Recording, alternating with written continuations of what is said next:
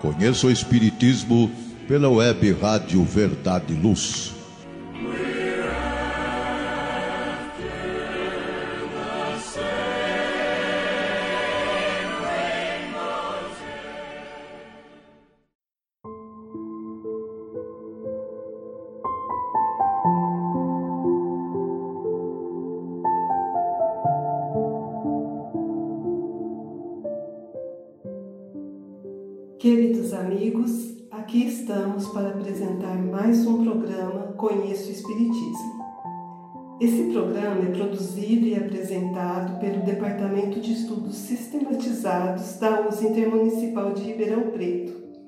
Eu sou Ana Maria de Souza e vou apresentar este programa. Durante 22 programas, estivemos juntos estudando a história do Espiritismo desde seu princípio Conhecemos a biografia de Kardec, o método usado na codificação da doutrina, as obras básicas e os pontos principais que representam todo o saber ditado pela equipe espiritual responsável por trazer ao mundo essas ideias e que foram organizadas por Allan Kardec. Esses pontos, a saber, são Deus, existência e sobrevivência do espírito, reencarnação, pluralidade dos mundos habitados, comunicabilidade entre o mundo material e espiritual e leis morais, e foram apresentados por nossa equipe de trabalho.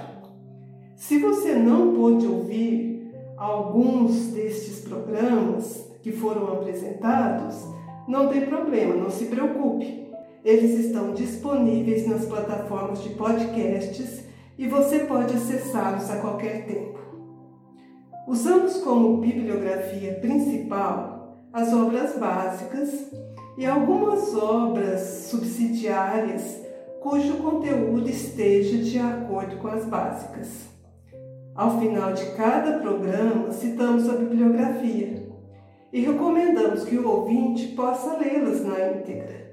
Elas estão disponíveis na Livraria Espírita Verdade e Luz ou para download no site da Federação Espírita Brasileira.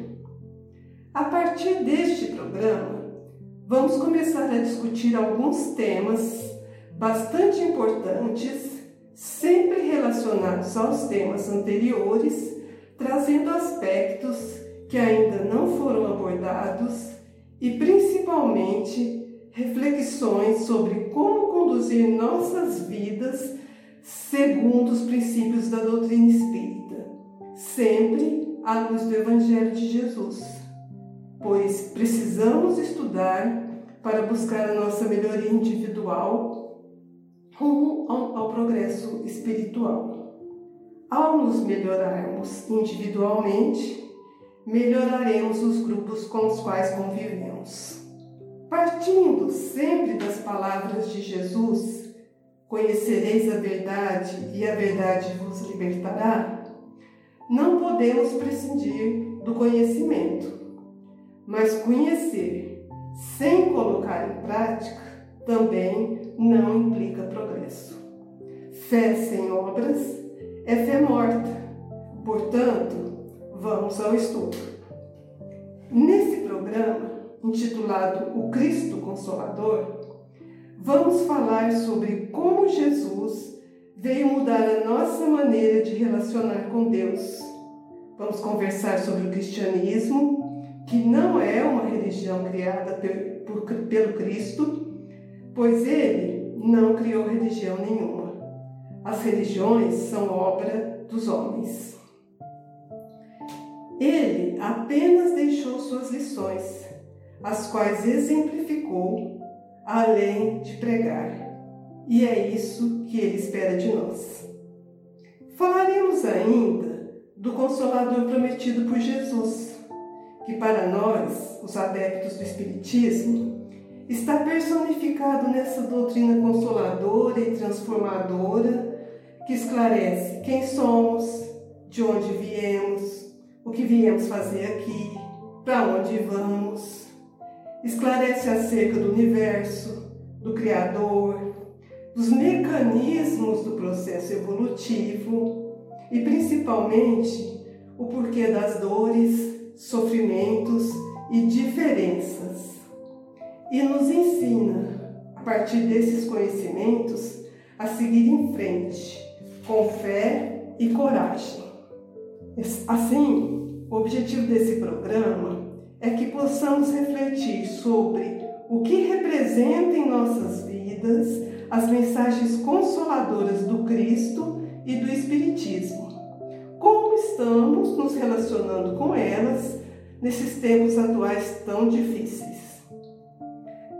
Começar, vamos pensar um pouco sobre como essas mensagens foram sendo apresentadas para nós ao longo da nossa trajetória aqui no planeta Terra. O desenvolvimento da ideia de Deus e do processo religioso da humanidade acompanha a evolução intelectual e moral do ser humano. A ideia de Deus, presente desde os tempos mais remotos, é identificada nas práticas de adoração, tanto do politeísmo como do monoteísmo. Lembro, só para lembrar, politeísmo é o sistema de crenças religiosas que, que admite a existência de mais de um Deus. Em geral, as manifestações politeístas refletiam a visão fragmentária que o homem tinha da vida e do mundo no politeísmo, os rituais de adoração eram caracterizados por práticas dev devocionais, algumas simples, como, por exemplo, a oferenda de alimentos, de frutos da terra, de flores às divindades. Outras já tinham uma feição mais bárbara e desumana, como, por exemplo, o sacrifício de animais ou até de pessoas. O monoteísmo que é a consequência natural e oposta do politeísmo, é uma doutrina religiosa que defende a existência de uma única divindade. Então, no, no monoteísmo, o culto ou a adoração é, é a, um único Deus que é Pai e Criador Supremo. Como, como monoteísmo, houve o abandono gradual dos rituais primitivos indicando que alguma transformação ocorreu no íntimo do ser humano. A princípio, isso foi uma, de uma forma bem tímida, pois o ser ainda sentia necessidade de adorar a Deus numa forma figurada, representada nas diferentes manifestações de idolatria, antes que pudesse alcançar a compreensão de adorar a Deus em espírito e verdade, como ensina o Espiritismo. As práticas devocionais de adoração, primitivas e idólatras, apresentavam uma característica comum, o temor a Deus. Nasceu daí a necessidade da construção de altares de adoração, altares que eram coletivos ou particulares, associados ou não à prática de sacrifícios, numa tentativa de agradar ou de acalmar os deuses. Com o surgimento do cristianismo, entretanto, Jesus vai nos revelar uma outra imagem de Deus. Deus, o Criador Supremo, o Pai amoroso e misericordioso, que não exige dos crentes manifestações externas de devoção. Essa ideia, totalmente oposta ao Deus dos exércitos dos hebreus, que determinava a morte, o sofrimento, a destruição dos próprios filhos, provocou muitos conflitos e entrechoques de opiniões entre os judeus e mesmo entre os primeiros cristãos. O cristianismo, então, vai inaugurar um novo ciclo de progresso espiritual, renovando as concepções de Deus no seio das ideias religiosas. Todavia, as várias interpretações das Escrituras fizeram surgir outras religiões que tentaram isoladamente ser as suas únicas representantes levando inclusive a guerras religiosas. Sob o império da lei do progresso, porém, o homem é impulsionado a ascender a planos mais elevados, a rever suas concepções religiosas, a entender o significado da sua existência e qual a sua destinação espiritual.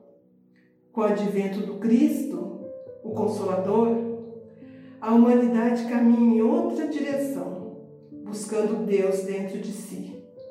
Nesse sentido, nós vamos ver que o Cristo foi o iniciador da moral mais pura, da mais sublime, a moral evangélico-cristã, que há de renovar o mundo, aproximar os homens e torná-los irmãos, que há de fazer brotar de todos os corações humanos a caridade e o amor do próximo, e estabelecer entre os homens uma solidariedade comum, de uma moral, enfim, que há de transformar a terra, tornando-a morada de espíritos superiores aos que hoje aqui habitam.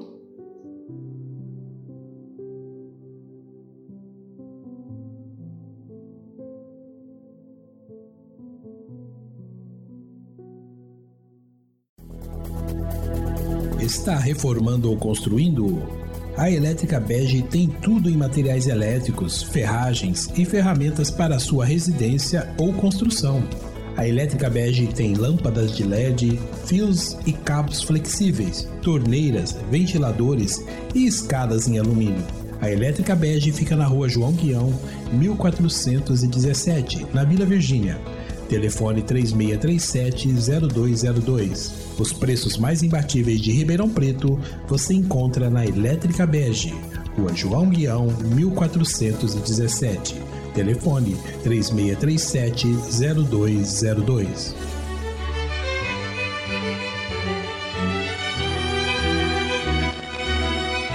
Você já foi a um centro espírita? O centro espírita é uma escola onde podemos aprender e ensinar, espalhar o bem e exercitar a solidariedade. Existe sempre um centro espírita perto de você, com horário e dia de sua conveniência. Faça parte de um centro espírita. Aprenda a dividir, a estudar junto, a trocar sorrisos e experiências. No centro espírita, você encontra amigos e faz mais amigos respeita as diferenças e aprimora os seus conhecimentos. Frequente um centro espírita.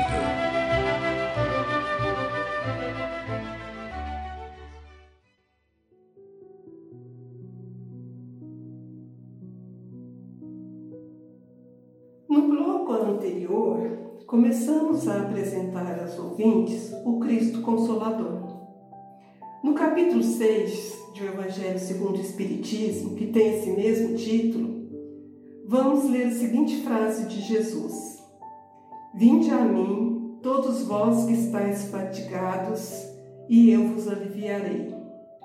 Uma das características que mais marcaram a presença de Jesus quando esteve entre nós, trazendo e exemplificando o seu Evangelho, foi sem dúvida o caráter consolador de sua ação aceitando a designação de mestre, dedicou-se à sua missão de esclarecimento e assistência, orientação e amparo. Convidando todos os homens a buscá-lo, oferece a recompensa do alívio para os aflitos e sobrecarregados.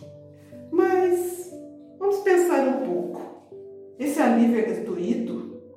Basta crer em Jesus para ter esse alívio? Não é bem assim, não é, meus caros amigos? Esse alívio está ligado à nossa maneira de agir. Se observarmos o cumprimento das leis cristãs, com certeza teremos o alívio imediato, pois entenderemos o porquê dos sofrimentos. O papel de Jesus não foi o de um simples legislador moralista, tendo por exclusiva autoridade a sua palavra.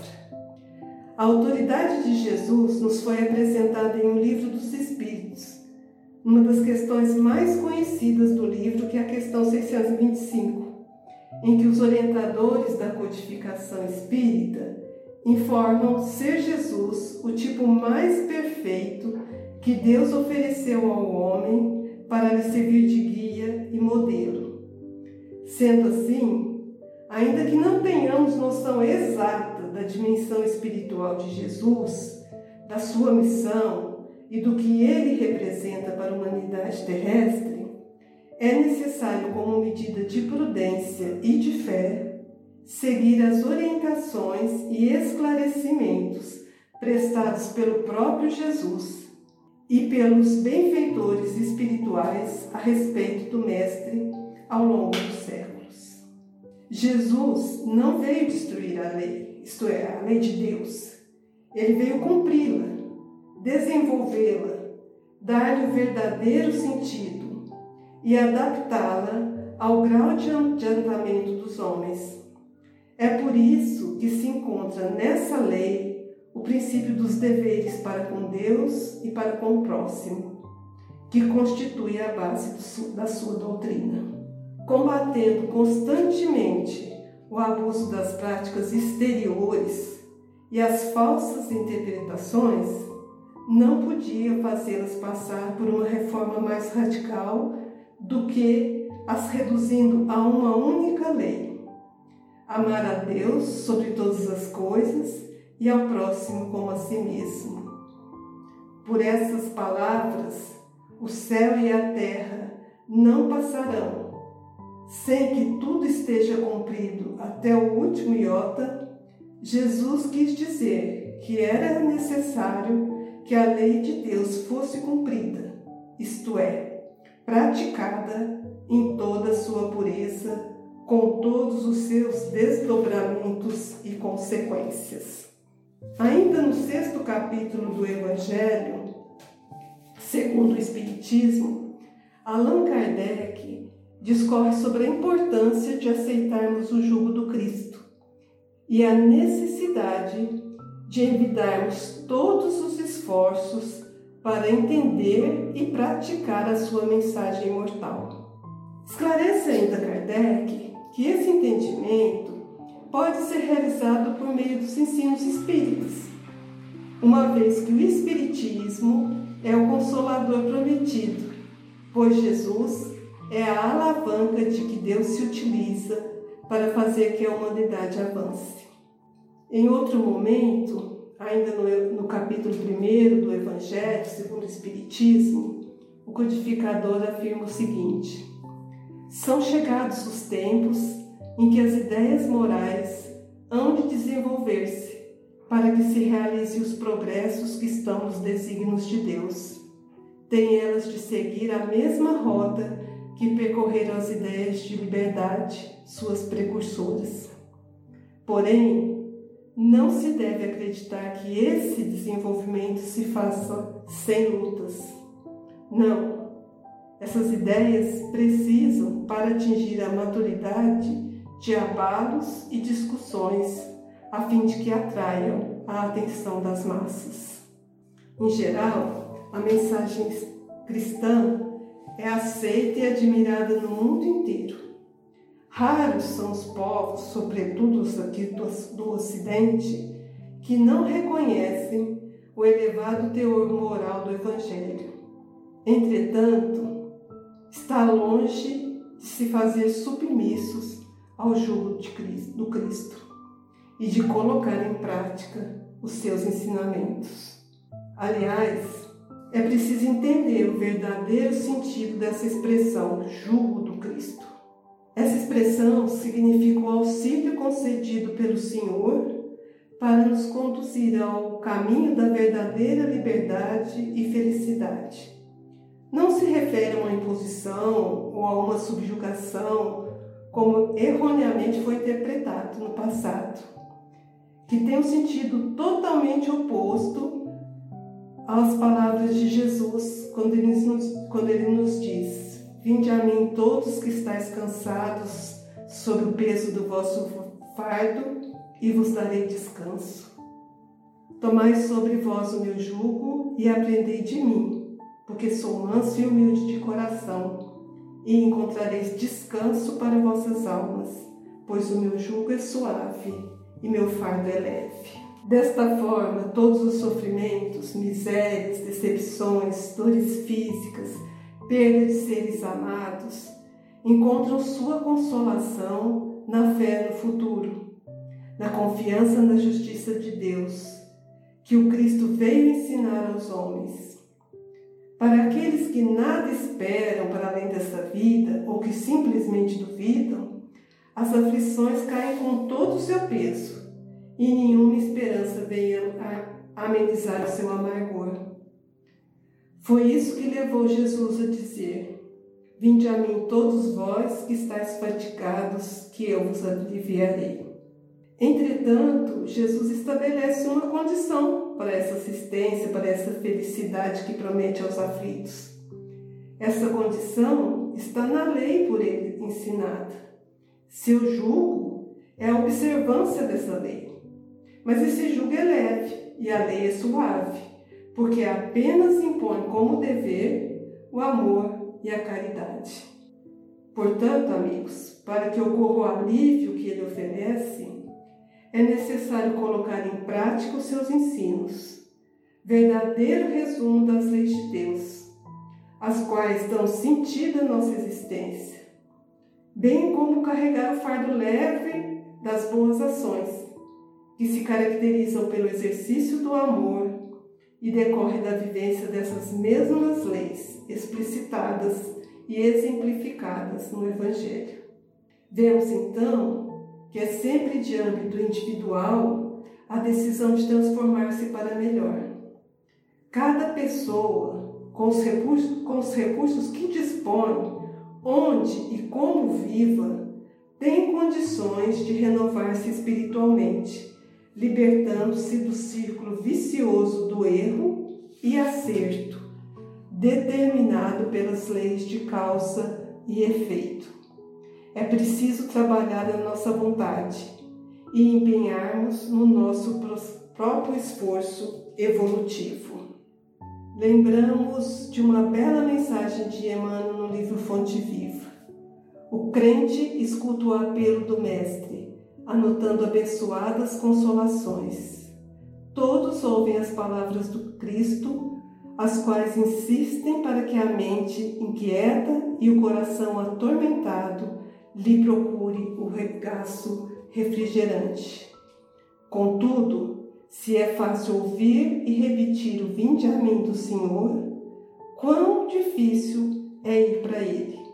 Não há dúvidas de que o progresso de melhoria espiritual é árduo, especialmente quando se aplica a espíritos seriamente comprometidos com a lei de Deus.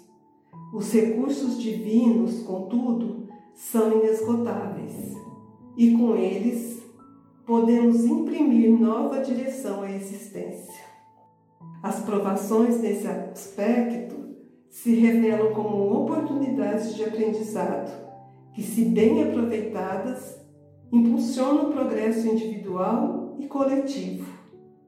Por outro lado, é sempre bom ter em mente que o crescimento espiritual não acontece apenas pelas trilhas da dor, mas também e principalmente pelo exercício do amor, como ensina o apóstolo Pedro em sua primeira Epístola.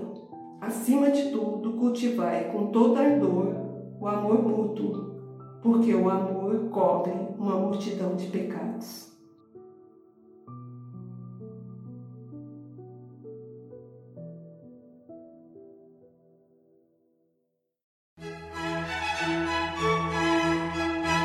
Olá, a Livraria Verdade e Luz reabriu. Nosso endereço Rua General Osório 658, Praça Carlos Gomes, em Ribeirão Preto. Horário de atendimento das 9 às 13 e das 14 às 16 horas. Atendemos também pelo WhatsApp 16 9 2000 3870 com delivery. Enviamos os livros para você. Consulte a taxa de entrega. Use Ribeirão mais perto de você.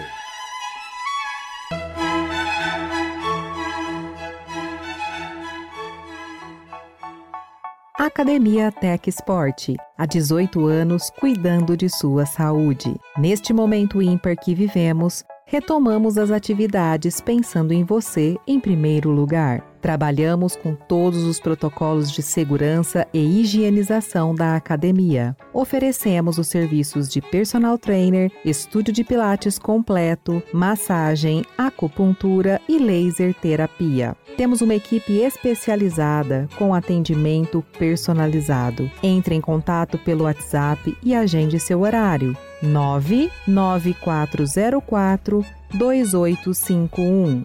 Acompanhe também nossas atividades pelas redes sociais. Academia Teca Esporte.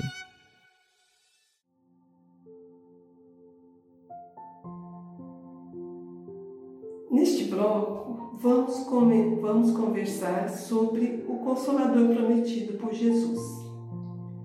Antes da crucificação, no momento da última ceia de Jesus com os apóstolos e discípulos, ele promete, ele promete enviar outro consolador, denominando-o de Espírito de Verdade.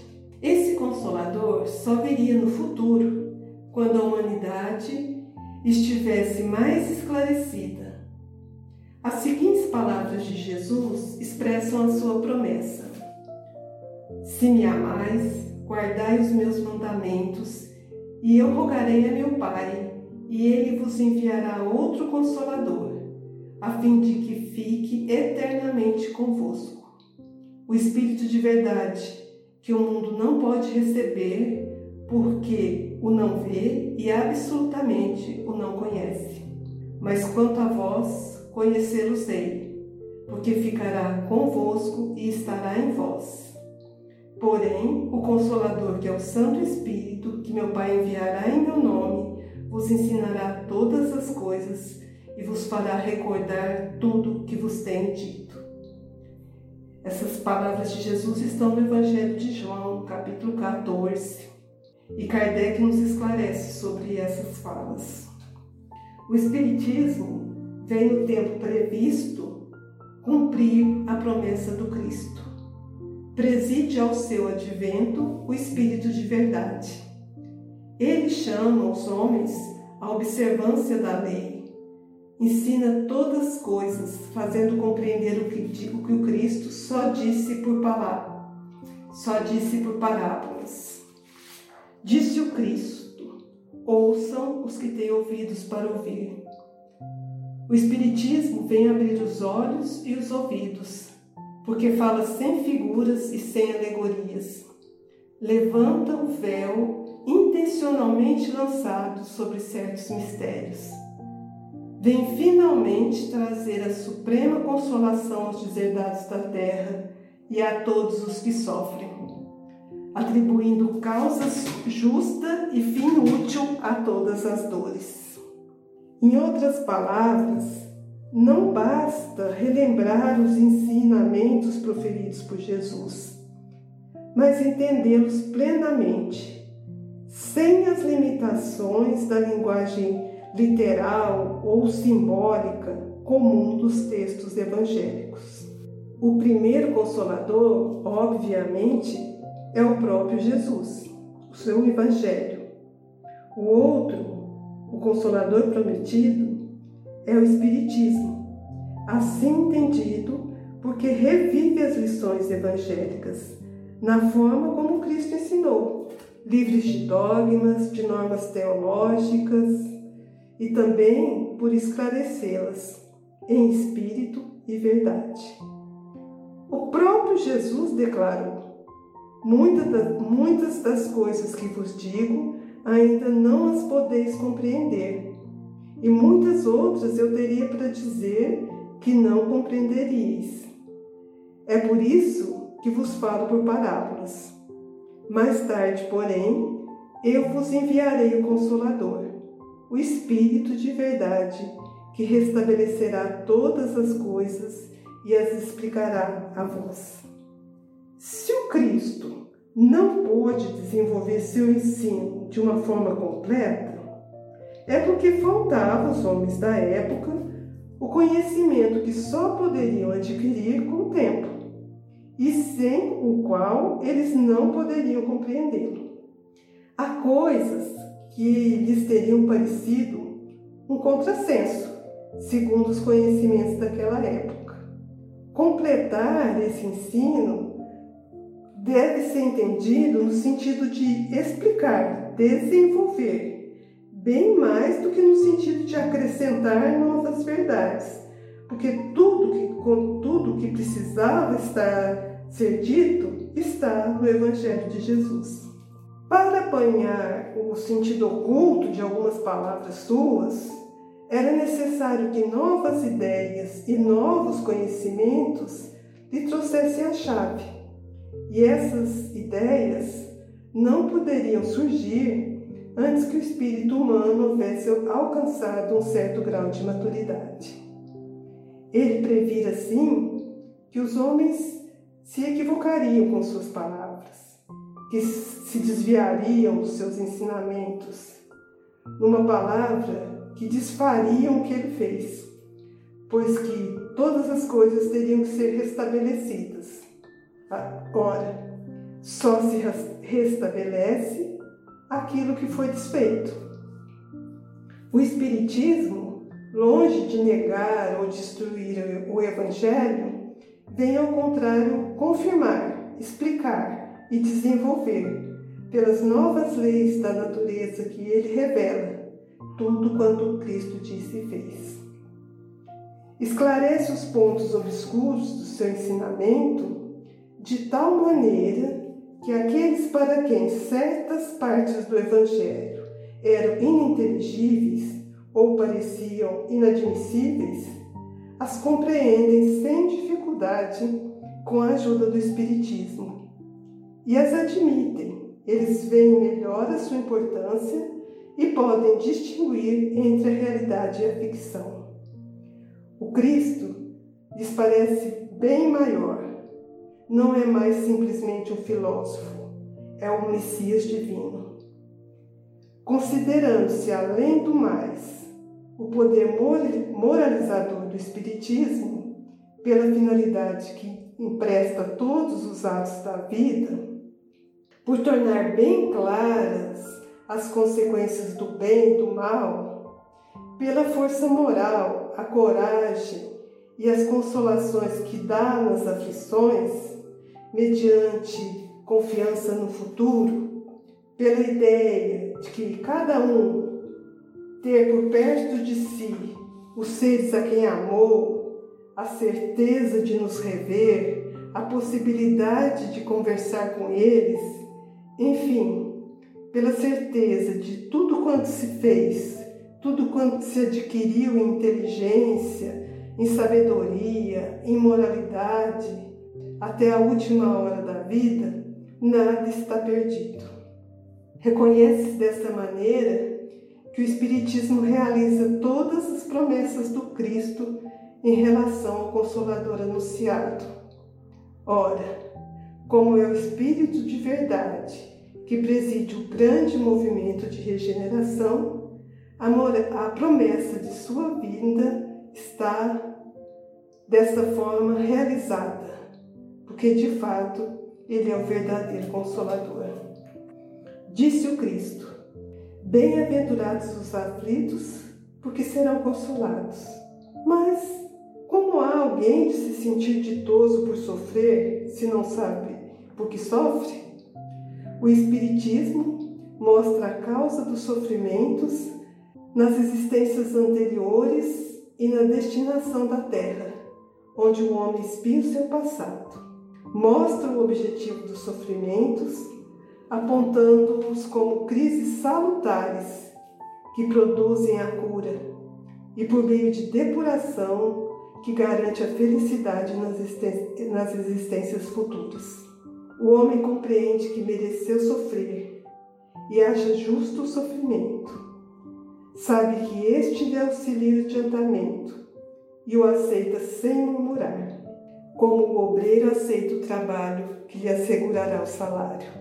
O Espiritismo lhe dá fé inabalável no futuro e a dúvida pungente não mais se lhe aposta da alma, dando-lhe a ver Do alto às coisas, a importância das vicissitudes terrenas some-se no vasto e esplêndido horizonte que ele o faz descortinar.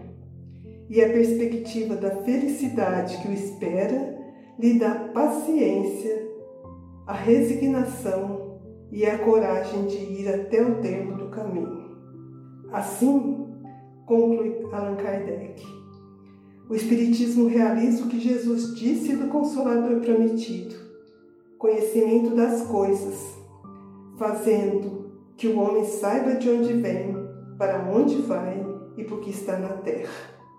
Um chamamento aos verdadeiros princípios da lei de Deus e a consolação pela fé e pela esperança.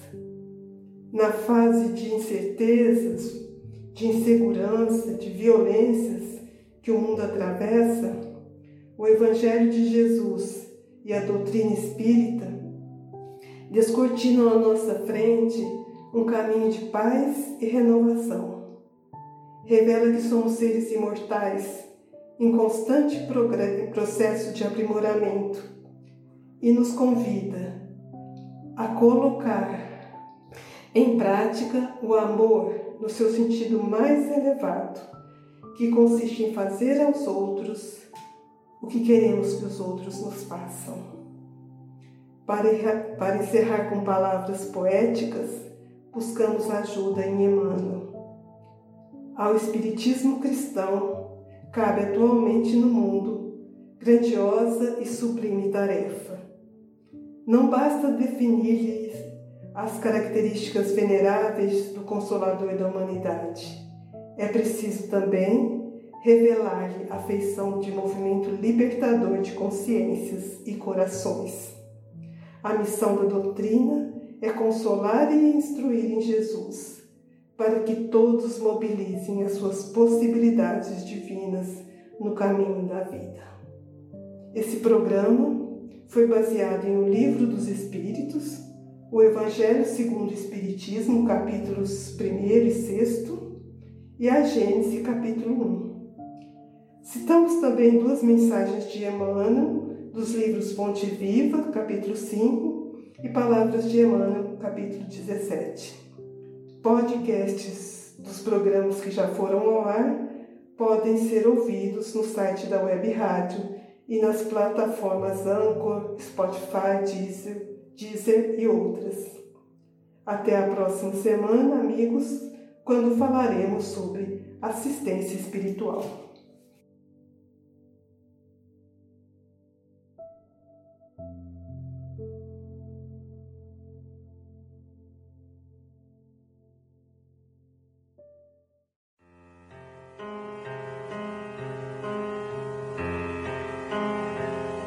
Você acompanhou pela web Rádio Verdade Luz mais um programa de estudos e divulgação da doutrina espírita. Fique ligado na nossa programação.